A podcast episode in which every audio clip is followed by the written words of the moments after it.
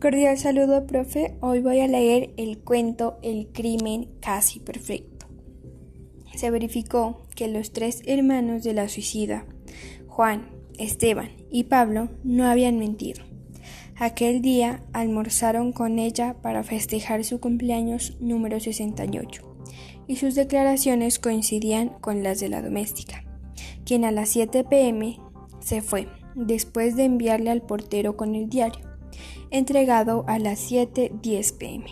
Se presume que la señora se sirvió un vaso de agua con whisky y en esta mezcla arrojó el cianuro de potasio. A continuación, se puso a leer el diario, bebió el veneno, trató de ponerse de pie y cayó.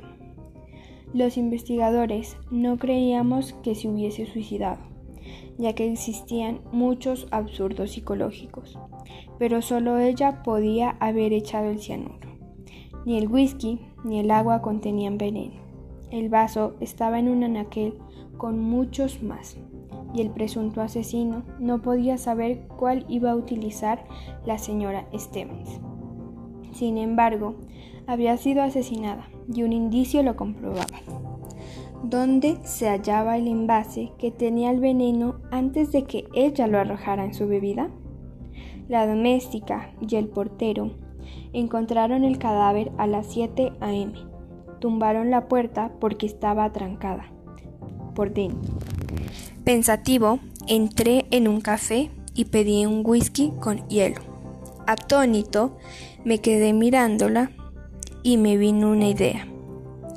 Me dirigí a donde la sirvienta y le pregunté si la señora tomaba el whisky con hielo o sin hielo. Con hielo. Hay una nevera que lo hace. Estaba dañada, pero ayer vino el doctor Pablo y lo arregló, afirmó. Nuestro químico retiró varios cubitos de hielo e inició la prueba para revelar la presencia del tóxico y manifestó. Los cubos de hielo están fabricados con agua envenenada. Nos miramos jubilosamente. El misterio estaba desentrañado.